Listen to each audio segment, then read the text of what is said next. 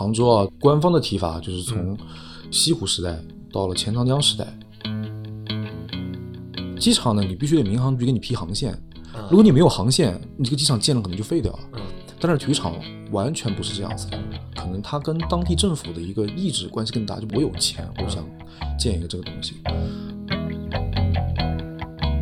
亚运村呢，其实在这次的亚运会的筹办过程中，其实它是一个很明星级的一个项目。它这个村叫村啊，但它其实是一个商品房的一个小区，嗯而且是杭州非常高端的一个项目。它当年在开盘的时候，基本上有资格的都去进行摇号。Hello，大家好，欢迎收听新一期鹰眼时间，我是一飞。呃，这一期依然是关于杭州奥运会的节目，我们来聊一点儿比较大的。因为每次国内举办体育大赛，呃，场馆建设基本上都是最花钱的地方，所以这期简单来说就是我们斗胆来聊聊杭州这次对体育场馆这个最大块的投入是怎么花的，尤其是在亚运会结束之后能有什么样的效果。那今天也非常高兴，请到一位之前来过鹰眼时间的老朋友，同时也是算新杭州人，在杭州已经生活了五年的李和利老师，也是之前在鹰眼时间里聊过关于体育场馆的一些话题，非常受到大家的欢迎。来，先跟大家打个招呼吧。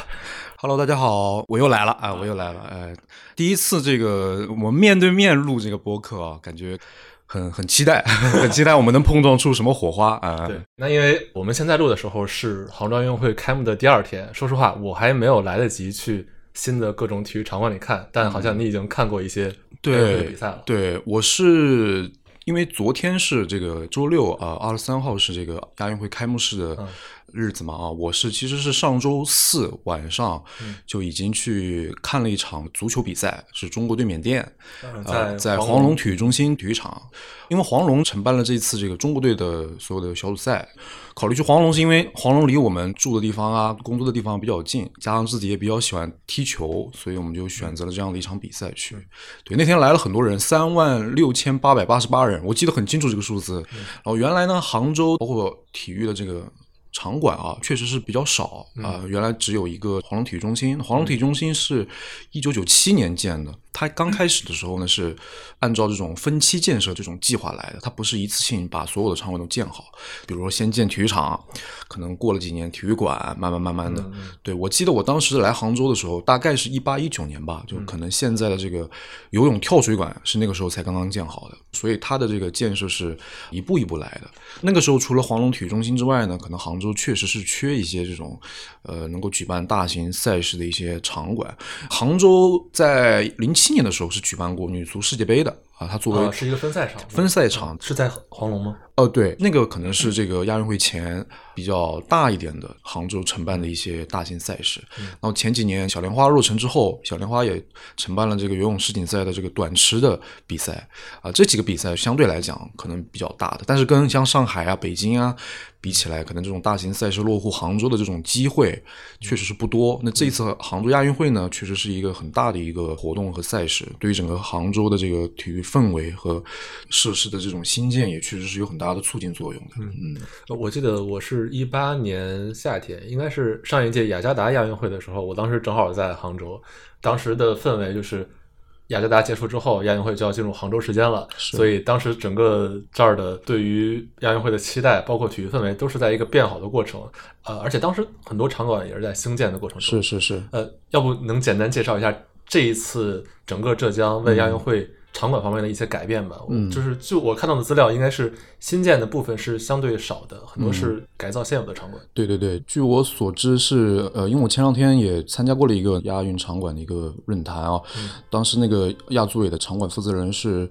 跟我们说了一个数据，是一共竞赛场馆啊，我们不算训练馆，因为训练馆的话可能更多一点啊。如果只是竞赛场馆的话，一共是五十四个竞赛场馆，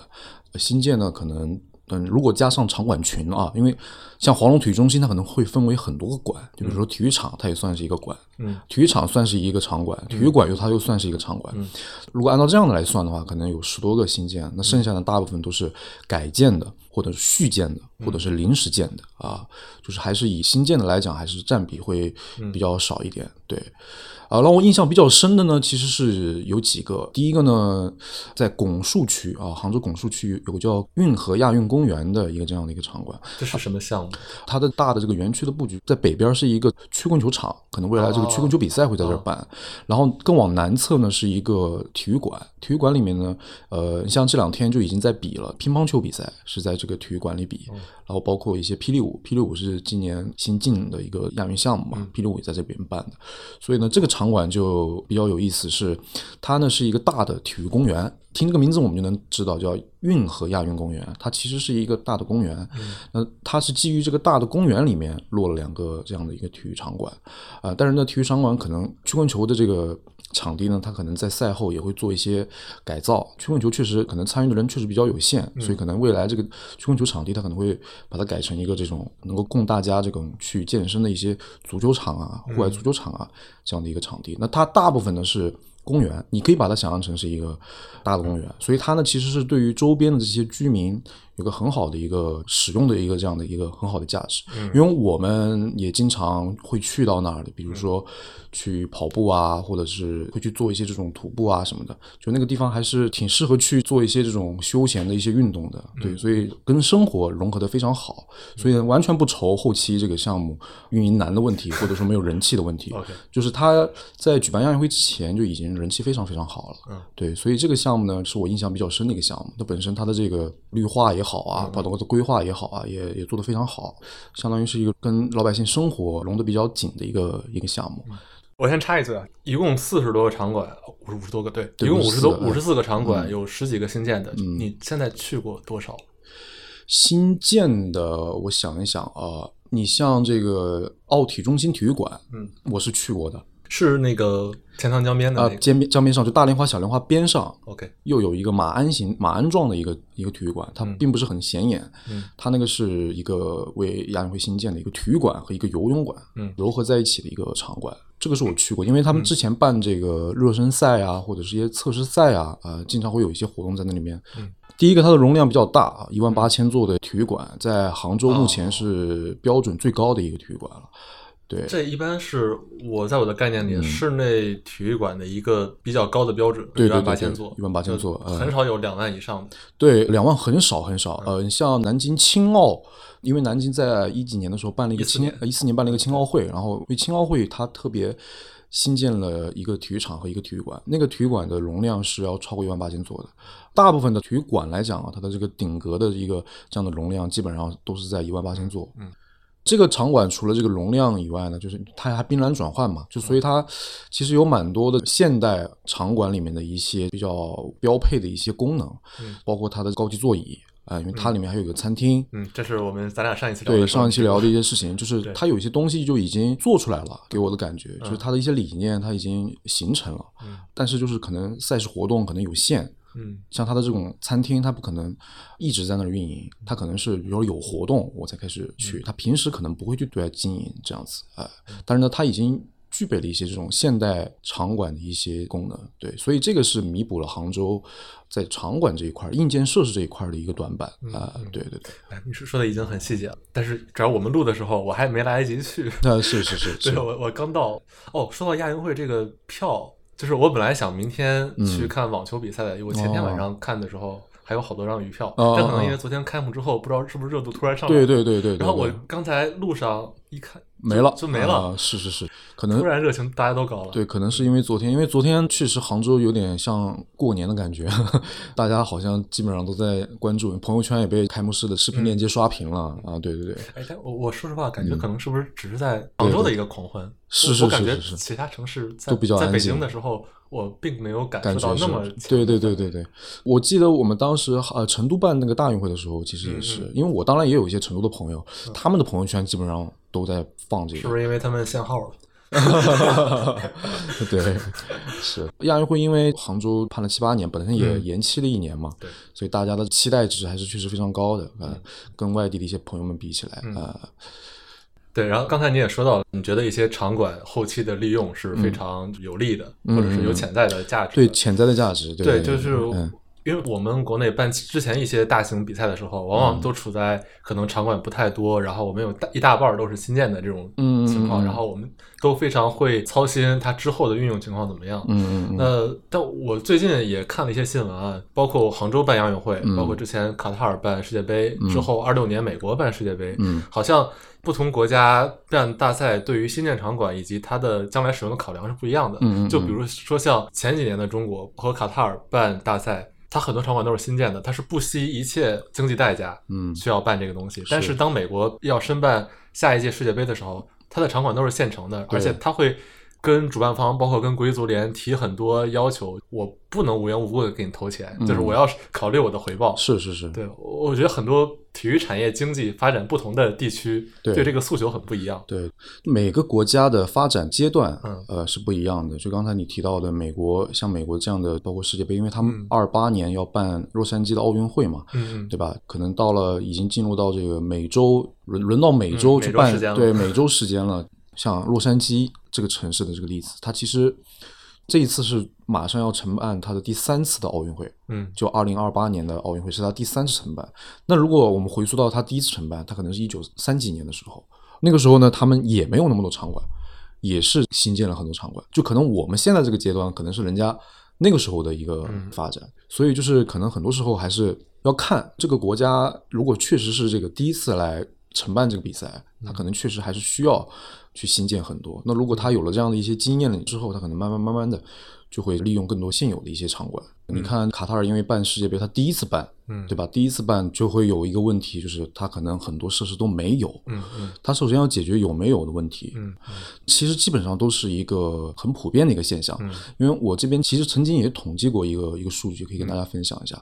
我是统计过从一九九四年啊，一九九四年那个时候可能是美国世界杯，嗯一直到二零二二年卡塔尔世界杯，它所有的场馆的数量，你像九四年那个时候还只有二十四支球队，嗯，二十四支球队，美国世界杯只用了九座场馆，嗯而且九座场馆里面是一个新建都没有，它全部都是利用现有的。把那些橄榄球场改一改。对，然后到了九八年，九八年是法国世界杯，法国世界杯已经进入到了三十二支球队了。嗯，那三十二支球队，它可能就会涉及到这个赛程会比二十四支球队要多。嗯那它可能就启用了十座场馆。那它其中只有两座是新建的。那到了二零零二年那个时候，韩日世界杯，嗯，突然发生了一个非常质的飞跃，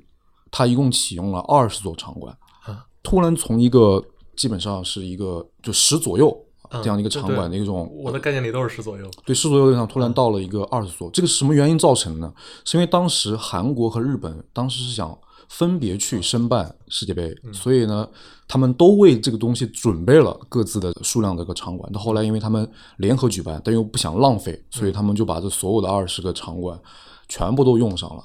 当然，其实从后面啊，包括零六年德国在办世界杯的时候，它其实跟法国九八年世界杯一样，也是十座。嗯啊，然后它也是只新建了两座，就它大部分都是利用这个现有的一些场馆。那到后面基本上都稳定在十二座左右，所以从这样的一个我们回顾一些历史来看啊，就是比如说一些像日本、韩国，他们也是第一次办。嗯。第一个是大家都想把自己的最有优势的一面把它展现出来，嗯。像卡塔尔也是第一次办，像南非也是第一次办，那、很多第一次办的这种，不管世界杯也好，奥运会也好，嗯。其实它的场馆都是处于一个没有的一个这样的状态，所以它必须得新建，这个是没有办法的。嗯。对，所以那你像美国、像法国和德国，像这样子体育产业比较发达的国家，他们可能大部分都是启用现有的场馆为主，对，承接一些这样的比赛。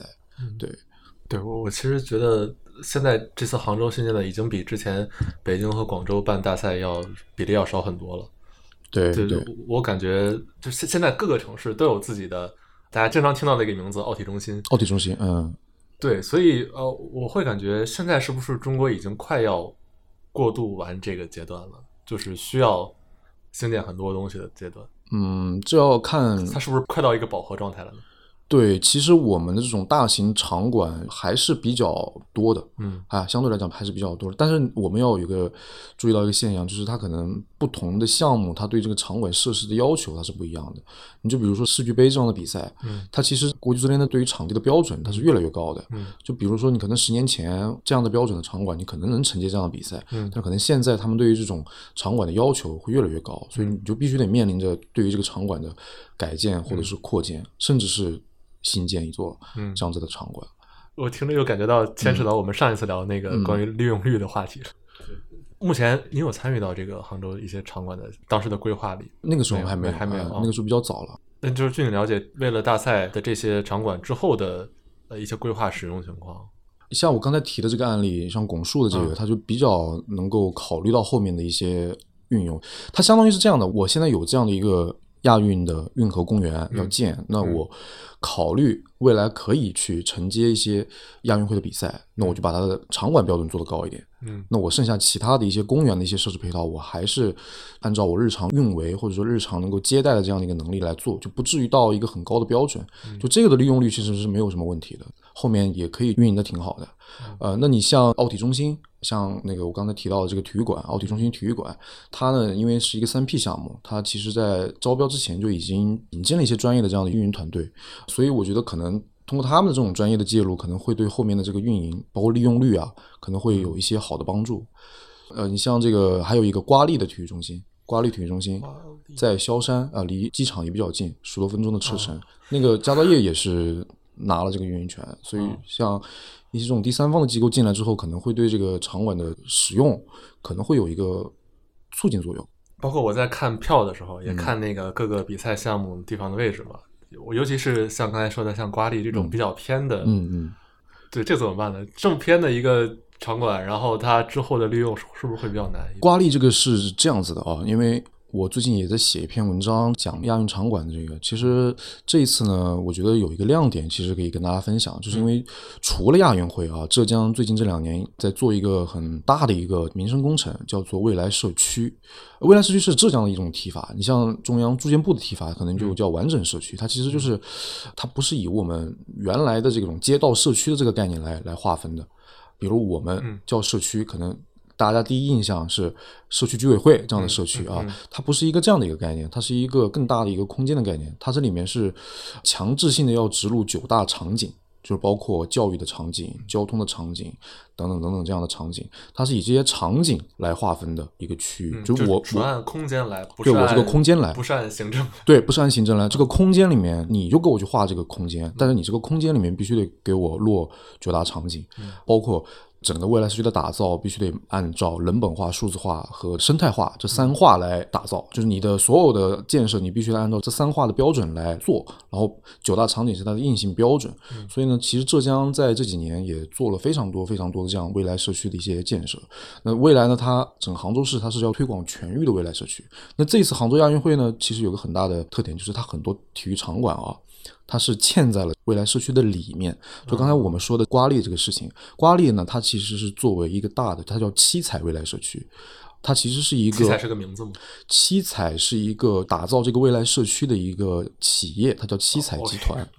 其实它后来的这个官方的名字也叫七彩未来社区。瓜沥是一个镇，那跟瓜沥镇一起合作的这样的一个区域，那里面它是以这种 TOD 公共交通导向的这样的一种开发模式来做的。然后它包括后期整个未来社区里面的所有的一些公共服务啊等等这样的一些配套，它全要帮你完善。那瓜沥体育中心呢，就是作为体育场景或者说健康场景、或者是运动场景、一个非常重要的一个环节。所以呢，从这个角度来讲呢，就是如果你有一个未来社区这样的一个大的一个顶层设计在上面啊，其实可能很多未来包括这个未来社区里面辐射的一些人群，可能会有很多的这种活动也好，或者是说一些内容也好，可以就马上植入到这样的一个场馆里来，就跟很多我们可能其他的一些场馆，它可能更像是这个社区里面的一个外来物一样。嗯嗯嗯，对，当然，如果是你这个场馆嵌在了这样的一个作为未来社区的里面的一个场景来讲，它可能未来的这种像瓜沥，它其实在做未来社区之前，它其实也利用的还不错啊、就像很多创造幺零幺啊，包括天猫的一些活动啊，它可能也会在这里面办。那当然，如果它打造未来社区之后，可能有已经社区的一些活动，它可能会优先的跟这里发生更大的一些紧密的一些关系。哦，我大概理解了。可能原来我们在想为一届大赛某个城市要兴建多少场馆的时候，可能理解的是当亚运会或者说某个大赛之后，给这个大场馆如何增加它的比赛、填充比赛或者演出。但这就是一个给一个大件儿去塞大内容的。嗯嗯对。但按照你的说法，是不是从杭州开始，我们有一点变成？不是在建这些大的东西，嗯，而是建一些比较小的，而且跟这个社区发展、城市发展，对对对对，本来就融到一起的。是的，是的，是的。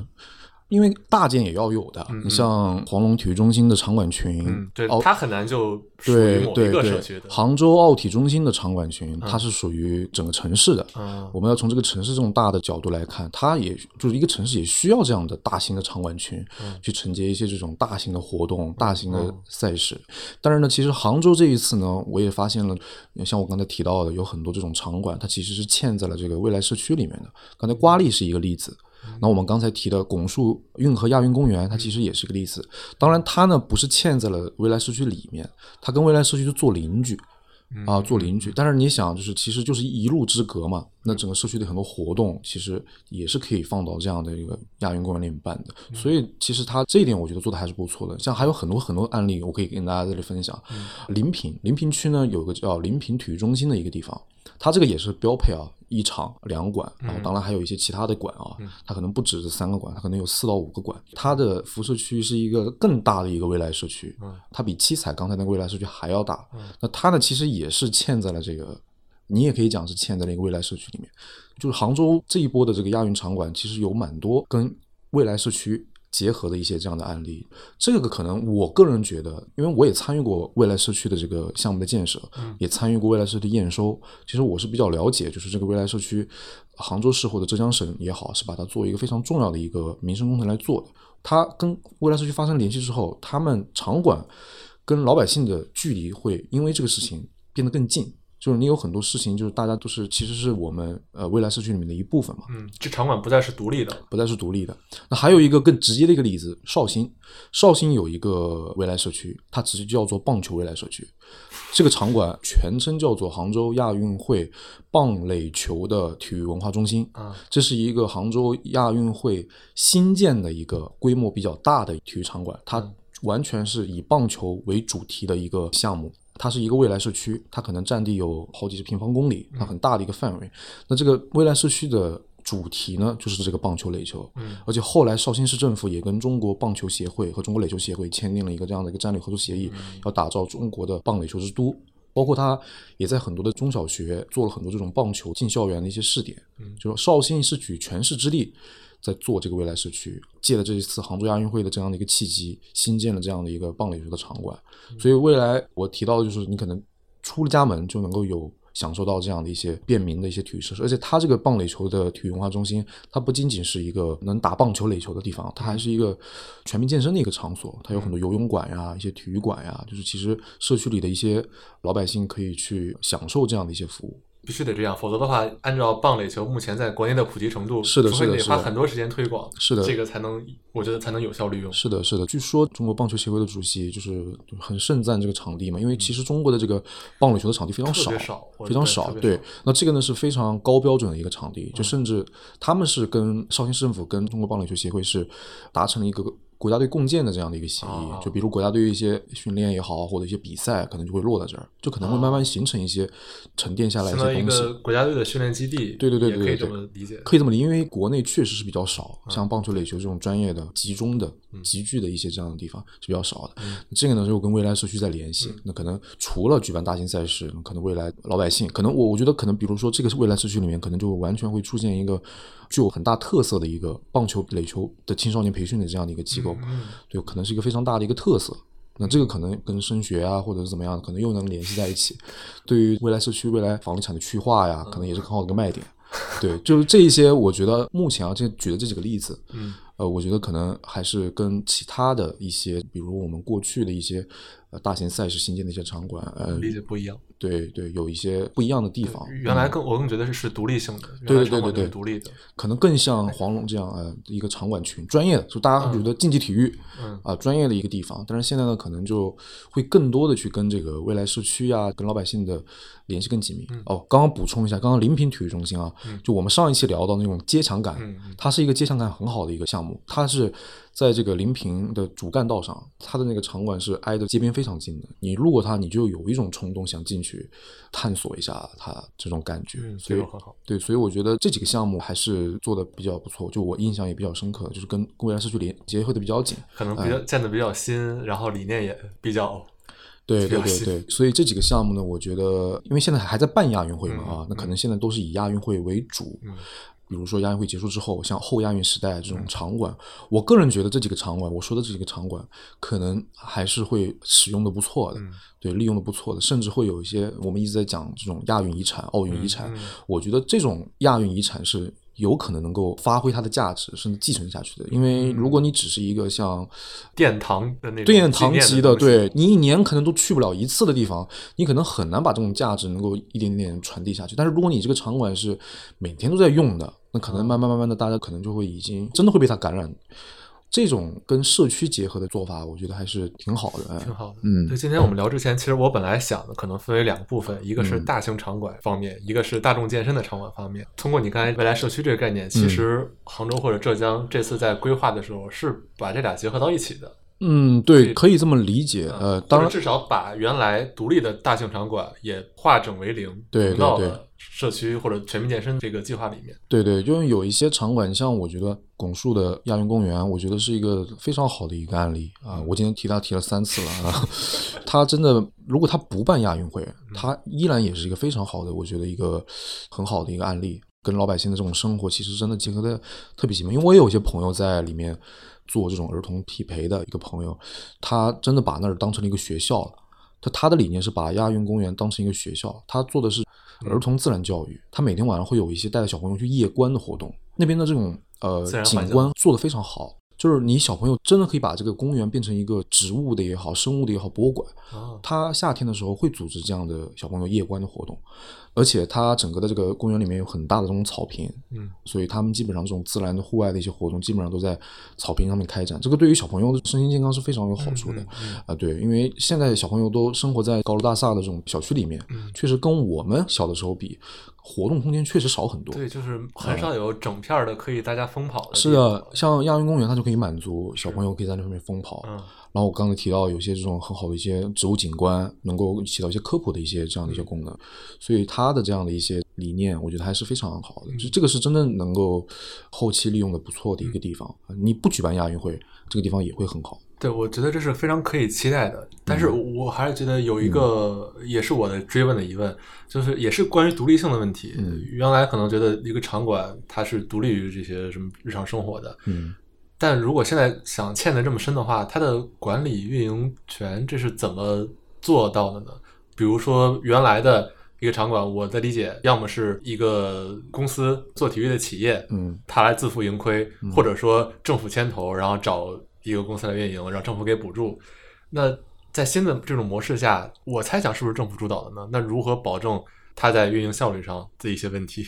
因为场馆啊，它确实要承担一点，像特别是我刚才提到的一些未来社区啊这种里面，它有公益性。它有些公益性。那公益性呢，其实对于政府来讲，它是有购买服务的责任的，所以每年的这样的一些购买服务的这个费用，它其实是有的。嗯你像这个临平体育中心，它是城市体育原来的阿里体育，它跟当嗯它跟临平的一个国企成立的一个合资公司在运营的。那据我所知呢，政府每年会有一些经费，它就是来购买服务的。运营商拿到政府的购买服务，它就可以去做一些能保障它一些基本的盘嗯啊、包括一些开放，因为场地因为要免要开放嘛，嗯低收费甚至免费的一些开放，那这个是可以通过这样的一些政府购买服务来呃覆盖一些成本的。你像瓜力，其实也是因为在未来社区里面，它是佳兆业在做这个整个场馆的这个这个运营，其实模式可能跟这个临平的差不多。因为政府肯定会有一些这种购买服务的经费来保障场馆基本的一些内容。那如果你对这个场馆有一些创收上面的想法，那你也可以自己拉一些这种活动进来。啊，这个是可能是另外的一个板块的一个内容，对吧？然后那对政府来说，他花钱买这个服务，就是我理解是不是就是把这个地块的资产价值收上来或者保住？就因为公共服务它其实分很多种，嗯，那公共体育服务呢，就是由政府来保障的，就是这个是一个地方政府应该做的事情，就是它跟教育、医疗一样，体育的公共服务，政府就是应该要安排一个经费来来来保障的。所以呢，这个呢，其实就是为了老百姓的民生福祉，嗯啊，它必须要有这样的一笔预算来投到这个里面。嗯对，那当然就是为了幸福感。让大家能够留在这个城市嘛，因为只有有人，这个城市才能够变得越来越好。我个人觉得是一个理所应当的一个事情，就是能说得过去的一个事情。那在亚运会之前，就全国其他地方嗯的一般中小的体育场馆模式跟这个就完全不太一样了。可能对体育部门，因为全国确实太大了，就可能发展的阶段呢，肯定也不太一样。你可能西部地区有西部地区的特点，东部地区有东部地区的特点。但我觉得可能慢慢慢慢慢都会像杭州或者浙江这样子，把这种场馆还于民吧，就让大家能够利用起来。因为我很久没有在杭州生活过了，对，就我不太知道杭州现在平时健身消费的这个水平如何。反正在北京或者上海，经常会有一种观点，就是场馆不够多，然后还比较贵，尤其比如说羽毛球，我我最近被一些北京的羽毛球场地的价格惊到了，对对对，有的时候接近一个小时接近两百，对一百大几。在我看来有点不可想象，嗯啊、呃，那怎么解决？大家觉得场馆少，那可能通过刚才说的这个未来社区能够解决。那这个价格方面，在杭州现在是什么情况？会有一些对于价格的调整？像羽毛球场地啊，是这个民间资本可能投入的比较多的这种类型的这种全民健身的场馆啊，嗯、我觉得这个就是一种市场行为啊，对，这是市场啊，市场行为。就比如说，可能两百块钱一个小时，那如果有人去的话，那说明它也存在一定的合理性。但是呢，像政府的一些项目，价格分两种，一个是政府指导价，一个是市场调节价。那如果你是政府备案的一个公共体育场馆，嗯，你像可能我们杭州有很多这种类型的，你像每个区它可能会有个文体中心，这个就是必须得是要满足低收费、免费开放的这样的一个政策要求的，它可能价格就是政府指导的，就你必须得去备案。但你像我，你刚才提到的这个就羽毛球馆，它就是属于市场调节价，它去按照市场的需求来来进行定价，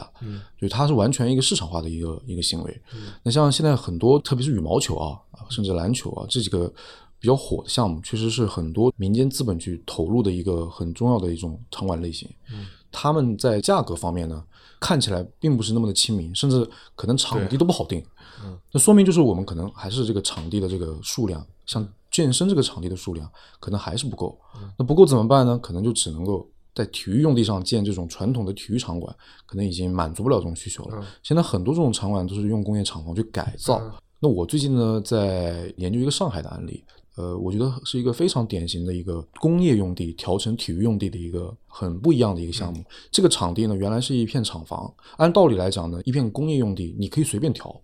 比如大部分可能，如果投资方要赚钱的话，那可能调成商业或者甚至调成住宅啊。当然现在这种也不好调，但是它它居然调成了体育用地，我觉得它算是一个很好的一个突破。第一个是它土地变性了，第二个是它在变性的过程中，它跟很多这种教育用地、医疗用地的竞争中，它居然还能够胜出，而且这块体育用地还是出让的方式获得的，相当于买这块地的人还给政府交了钱。因为这个地方，因为这个地块是离地铁站比较远，嗯，他们当时按照传统的这种逻辑来讲，基本上你一个园区拿过来，工业园区拿过来，我首先优先做商业办公，嗯，因为这个东西相对来讲啊，价价值会更高一点，对。啊，那比如说我都是要投这么多钱去改，我毕竟也是一家企业嘛，我肯定是希望能够尽快收回成本的。嗯。那商办来讲，肯定是收回成本最快的一种方式，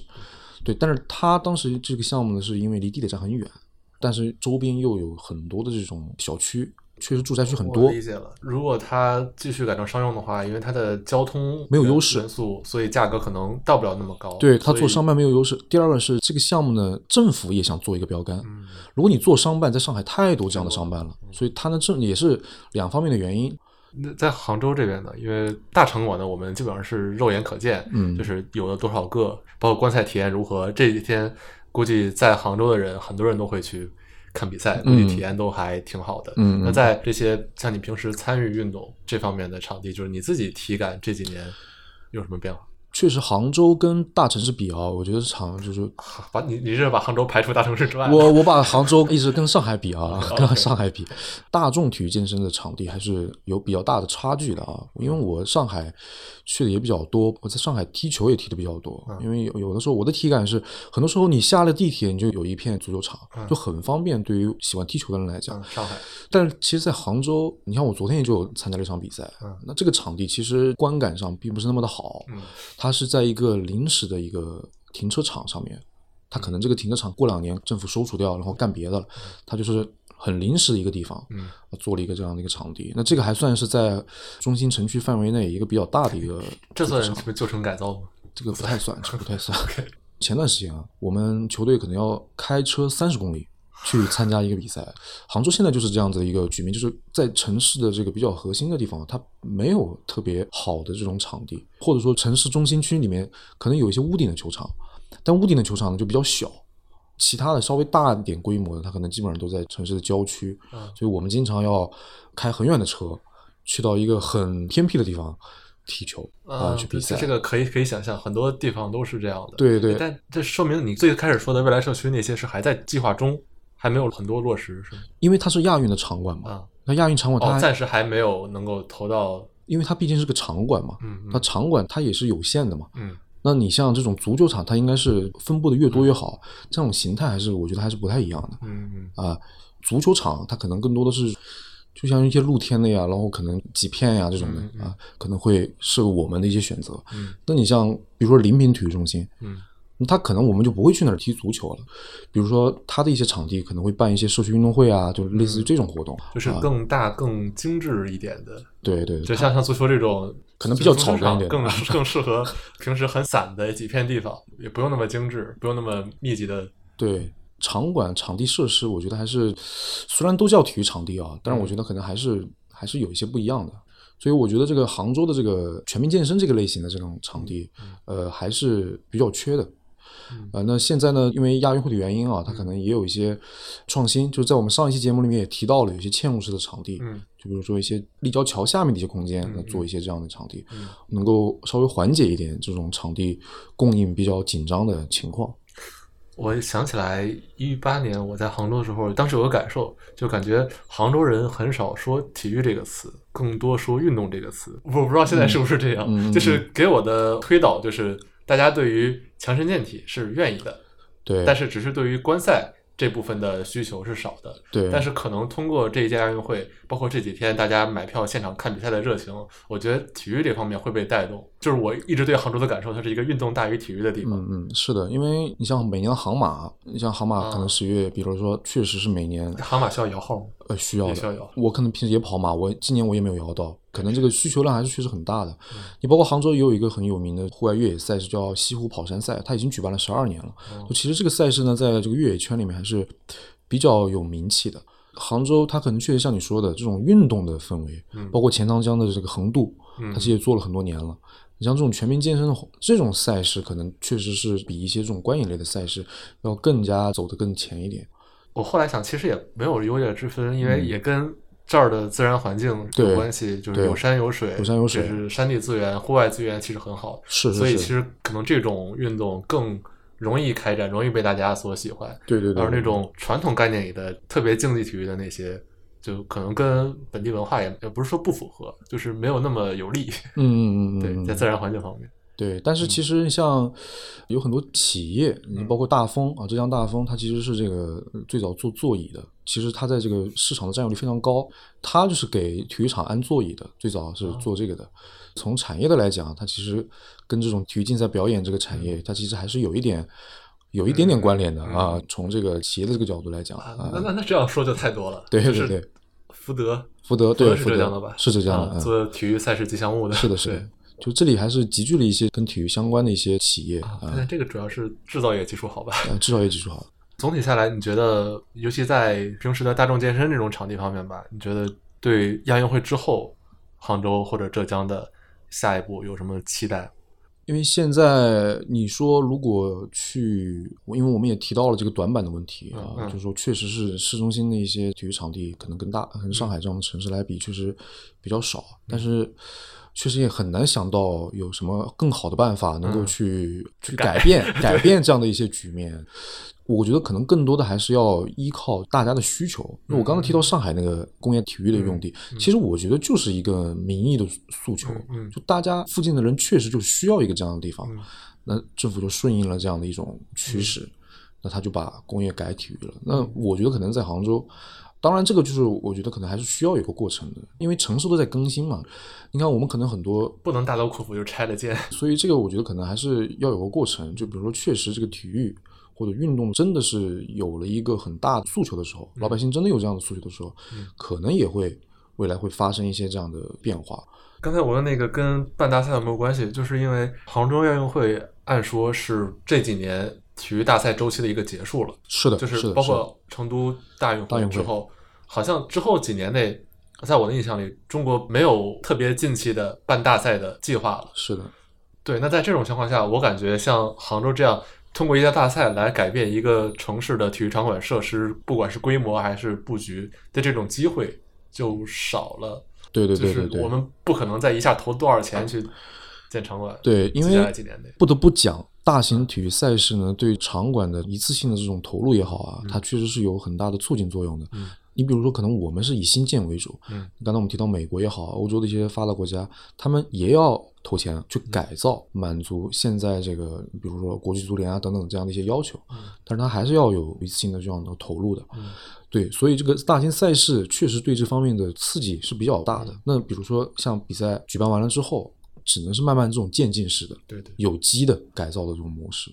而不是像我们可能一下子一次性的就建这么多。嗯对，这肯定是一个这样的情况。对对，所以我的期待是杭州的一系列比较我们管它叫先进的做法，像未来社区这种，嗯，能够提供一个非大赛视角的一个案例，是。就是让大家知道这种方式也能渐渐的带来经济效益和这种公共的公益属性，而不只是大赛建一堆场馆，原来我们理解的这种方式。嗯所以可能嗯。对其他城市来说，这也是一个哪怕我不办大赛，我也能学习的一个参考。因为它未来社区里面有一个叫健康场景，嗯，对，就这个健康场景，它是验收的一个非常硬性的指标，就所以这个呢是一个你没有大赛，嗯。可能你有些项目你也必须得做的一个工作，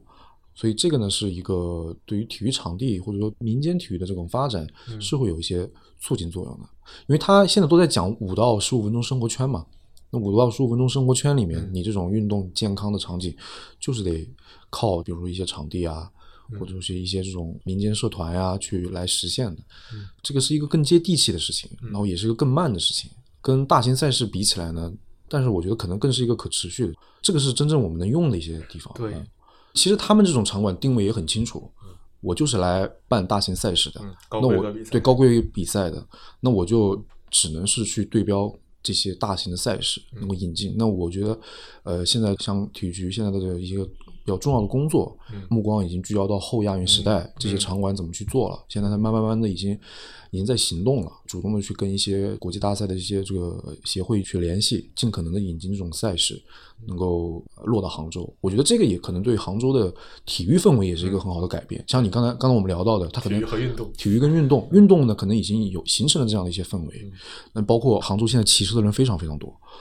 这个是很适合。对很适合它合。环境够多元，平地和山地、湖边、水边都有。是的，运动氛围已经，我个人觉得已经不错了嗯啊、那你像体育，特别这种赛事也好嗯，它可能因为这个亚运会之后，不像以前，可能我们等个五年才能够等一个这样的大型赛事，或者等嗯个十年。那我可能现在慢慢慢的，哎，一两年它可能会就举办一个这样的比赛，丰富大家的这种娱乐的这样的一些选择。我感觉现在很多城市越来越看重这个了。是的，是的，其实形式不一样，像贵州的村超村别也是一种通过文化的名片，对对对，包括石家庄最近传闻打造的摇滚之都，摇滚之都啊、我也听说了，对，嗯。自自窝烧烤摇滚之都，对，嗯，呃，虽然。哎，石家庄那个我们就不聊了，不不是这个话题，就是呃，很多人，包括我个人对这个有很大意见。啊，对，但杭州这种肯定办完亚运会之后，赛事引进各种赛事文化的内容是一个很值得做的方向。对，因为大家都在提赛事银城嘛，经营城市嘛，用赛事来经营哦呃赛事来经营城市。像成都就是因为这个大运会，它就做的还不错，嗯举办了很多这种因为大运会的原因。因为成都的这种氛围确实跟杭州也不太一样，大家去看球啊、看比赛的这种会更有热情。更有热情一点，所以成都这方面做的可能会要更好一点。很多这样的城市基本上都慢慢慢的已经进入到用体育啊，或者说用赛事啊去经营一个城市这样的一个阶段了。像杭州，其实因为这个亚运会，因为也新建了这么多场馆，确实也有了这样的一个动力去做这些方面的动作。而且现在除了奥体之外啊，在杭州的余杭区已经规划了一个余杭的国际体育中心了。它呢是离阿里更近一点，因为在杭州的城西确实少一个这样的大型体育设施。嗯这个呢标准也非常非常高，体育场是六万座的，那体育馆呢一万八千座的，它也是两菜一汤。能坐得下吗？我我提提问一下，就是杭州的体育场，比如说三万座以上的，现在有几个了？呃，黄龙是四万，奥体中心更大，奥体中心可能七八万座。奥体中心是鸟，呃是仅次于鸟巢的一个，一一个城市需要三个这么大的吗？因为体育设施的建设啊，可能跟地方政府的这个意志是紧密相连的。它可能不像修一个机场一样，因为我老是把机场跟体育场馆会放在一起比较啊，因为它都是一个城市的大型基础设施。它同时呢又起到了一种跟外部联系的一个这样的一个作用，比如机场，你需要有外面的人进来，我展示一个城市的一个面貌，这样的作用可能更大一点。但是跟机场相比啊，体育场的建设它可能不需要，比如说像体育总局啊审批，但是机场不一样，机场呢你必须得民航局给你批航线，嗯如果你没有航线，你这个机场建了可能就废掉了。嗯但是体育场完全不是这样子的，嗯可能它跟当地政府的一个意志关系更大。就比如我有我有钱，我想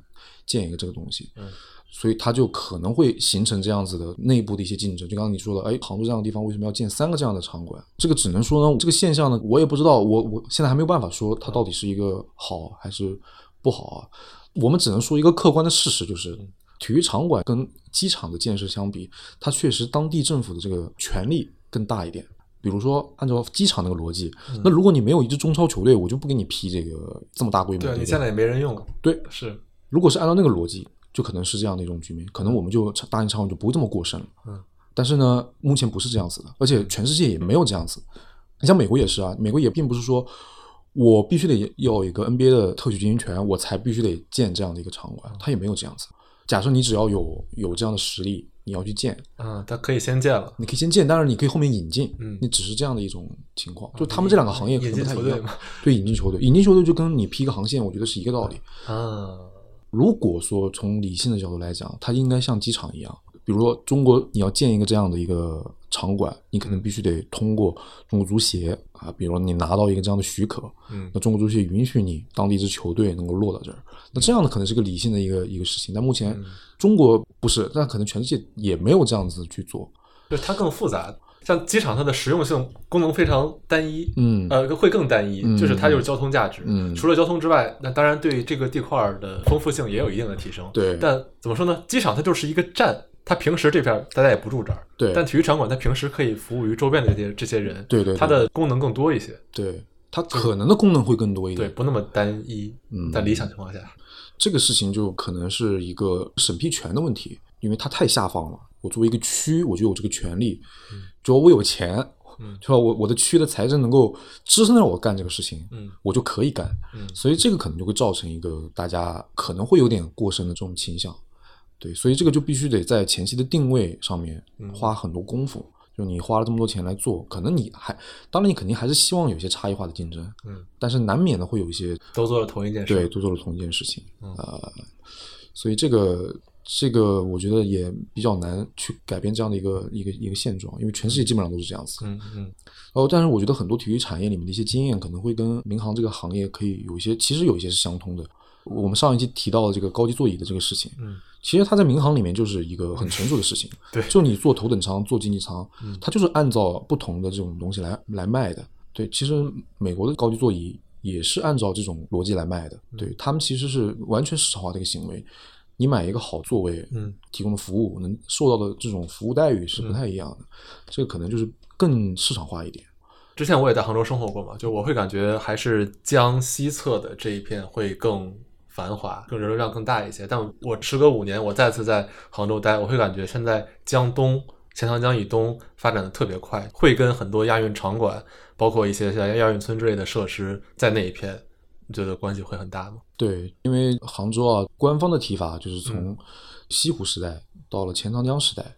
对，就是可能这个 OK，这个钱塘江南岸和北岸，它可能就是已经成为了一个杭州的一个新的一个中心了。嗯，所以像你刚才的这种感受，我觉得是可能是大部分人的感受，就是特别是南岸，嗯，这个滨江这一块儿和钱江世纪城。都是已经发展的非常好了。嗯，其实杭州亚运会呢，我们感官上啊，我自己作为一个这个生活在这里面的人，我就觉得，就是政府还是投入了很多精力也好啊，资金也好啊，在氛围的打造上，可能种了很多花，摆了很多这种这种氛围，一下子就拉就能拉满。我个人觉得啊，从经济上来讲，我觉得它也不一定是一个很亏的事情啊。我们的这个大型赛事的举办啊，就很会利用一些概念，比如亚运村。亚运村呢，其实在这次的亚运会的筹办过程中，其实它是一个很明星级的一个项目。它这个村叫村啊，但它其实是一个商品房的一个小区，而且是杭州非常高端的一个项目。它当年在开盘的时候，基本上。有资格的都去进行摇号了。那最后呢是呃绿城，它开发是由绿城、万科和华润三家来开发的。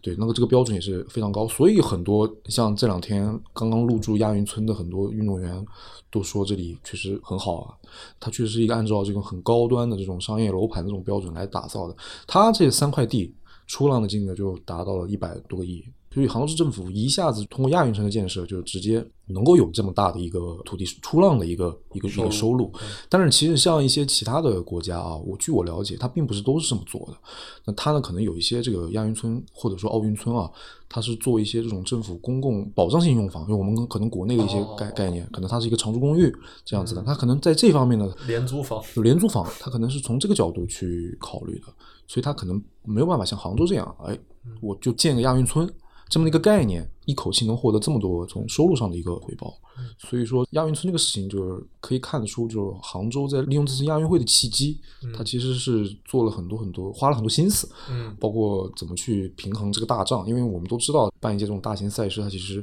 投入的成本很高的，你像最近。澳大利亚的维多利亚州，它其实一开始是它本来要举办二零二八年的这个英联邦运动会的，嗯，但是它后来已经放弃了，就是因为它的成本太高了，算不过来，算不过来账。在这个方面吧，可能每国家国情不一样，那我们国家呢土地是公有的，所以政府能够通过土地出让去，可能有一部分收入能够覆盖一些前期的投入，那可能在很多国家方式是没有办法行得通的，所以这可能也是我们的一个特色。我最近这两天在想，可能这种大型综合性赛事啊。你没发现我们世俱杯和亚洲杯为什么不办了？我猜测是不是因为太分散了？对，现在每个城市就是每一个城市只是花钱建场馆，但是它的规模效应对每个城市来说都是弱的。当然，我这个观点，我觉得可能我们要去再推敲一下啊，就是我根据我们国家的这样的一个体制或者说一种国情来讲啊。可能真的这种综合性运动会申办的这种热情，可能要比单项比赛的申办热情，对于城市来讲，它可能要更高一点。像成都、杭州，包括这个深圳啊、上海、北京一些城市，甚至我们很多省，每四年都要举办一些省运会。嗯，可能在国国外的看来，它是一个很花钱的事情。嗯，但是可能我们国内有我们自己城市的一套运作独特的一种模式，他可能觉得这个事情是一个。哎，它是能够有一些回报的一些一些事情，大的长期回报。它是聚焦在一个城市，对。那我举全市之力做这个事情，但其实我如果我最终来算这个大账的话，我也许我能够把它算算好。啊，其实这个跟综合性和单项可能没关系，是看这个比赛是分布式的，对，分布式的，对对对。那单项的话，像游泳世锦赛也是啊，对对对对对，没错。对，可能只是因为在一些国外国家看来，像足球世界杯这种单项，可能对每个城市来说花销相对较小，嗯，然后成成成本可控，可能这么算的。但对我们来说，这个收入就可能规模效应会小。比如说举办世界杯，每个城市可能有好几个城市，它的存在感就一个这个世界杯，它的存在感没有像你这个城市举办自己去举办一个综合性运动会，或者说一个单项赛事，那这种存在感要强。对，从这个角度来讲，我觉得可能对于我们国内的一些城市来讲，更热衷于办这个，跟这个跟国内国外还能还真是差距蛮大的。我我一个暴论啊，那可能举办奥运会这种综合性赛事更像是城市行为，对，城市行为，世界杯它是一个国家行行为，它可能是一个协会行为。就就世界杯，它可能是中足协牵头，当然它在我们国家肯定是要更高层面的去牵头。我觉得可能还是一个存在感、曝光度，你可能一个国家曝光，可能积极性完全在配合，完全在配合一个一个事情。但是如果你像落到杭州，那杭州呢肯定是举全省之力在做这个事情，这个积极性肯定是完全完全不一样，而且它可以。因为我们国家的政府，因为有部分土地出让，这是一个很大的一个对于政府来讲，除了税收之外，很大的一个收入来源，所以它可以通过这个做很多这样的一些开发、市场开发，这个跟国外还是完有点不一样的。挺好的，我更全面的能看待为什么亚洲杯没办这个事儿。嗯，对 我，因为我这两天我也在想这个问题，这个事情我们城市可能更希望它以城市的这个这个面貌对外去做一些宣传。地方的积极性会对地方的积极性是不一样，因为你毕竟这个赛事是落到地方去办的。嗯，那如果它没有一个很好的一个完全的一个曝光，那可能它的积极性就不会那么强。像这种奥运村啊、亚运村的这种发明，我觉得还是很符合我们国内的一些城市的一些胃口啊。这个又要说回到这个洛杉矶了，奥运村的发明就是洛杉矶一九三二年。奥运村是洛杉矶一九三二年洛杉矶奥运会的时候成型的，就后来就开始慢慢延续这样的模式。对，所以洛杉矶这个城市对于奥运会的推动啊，因为一九三二年奥运村在洛杉矶奥运会形成，慢慢这种模式开始延续下去。一九八四年奥运会，它这个商业化，它也变成了一个很我们现在也在回顾一直在聊的一个事情。然后他二八年，他希望，因为二八年他基本上都是现有场馆。他希望他也能够引领奥运会办赛的一个新的一个潮流，就是尽可能的去用一些新的现有的一些场馆来做。所以，洛杉矶这个城市还是对于大型赛事的推动，它的这个发展有一个非常不一样的一个作用啊。因为他们毕竟办了很多届，他有各种各样的经验。他可能三十年代的时候，他也是跟我们一样，城市也需要去发展啊，可能也跟我们现在的这种所处的阶段是一样的。行，那希望杭州也能成为这次的好样本吧。对。嗯，确实也代表了跟前几届不一样。杭州是一个在国内肯定算是经济发达的城市了，一个经济发达的城市。但是此前在我们狭义的体育的产业的成熟度上没有那么高的城市，嗯，但是它有足够好的经济设施来如何举办这样一个赛事。嗯，我觉得也期待看到这届亚运会之后这些场馆的一些利用情况。是，其实我个人更期待的是后亚运时代的一些变化。OK，好呀，那这期我们聊的差不多了，然后也感谢大家的收听。在最后也给何毅老师的视频号打个广告啊，合力的体育场馆洞察，希望大家能够关注。然后我在视频号里面会分享一些关于体育场馆、体育产业的一些内容。OK，那我们这期就到这儿，感谢大家的收听，下次再见，拜拜，拜拜。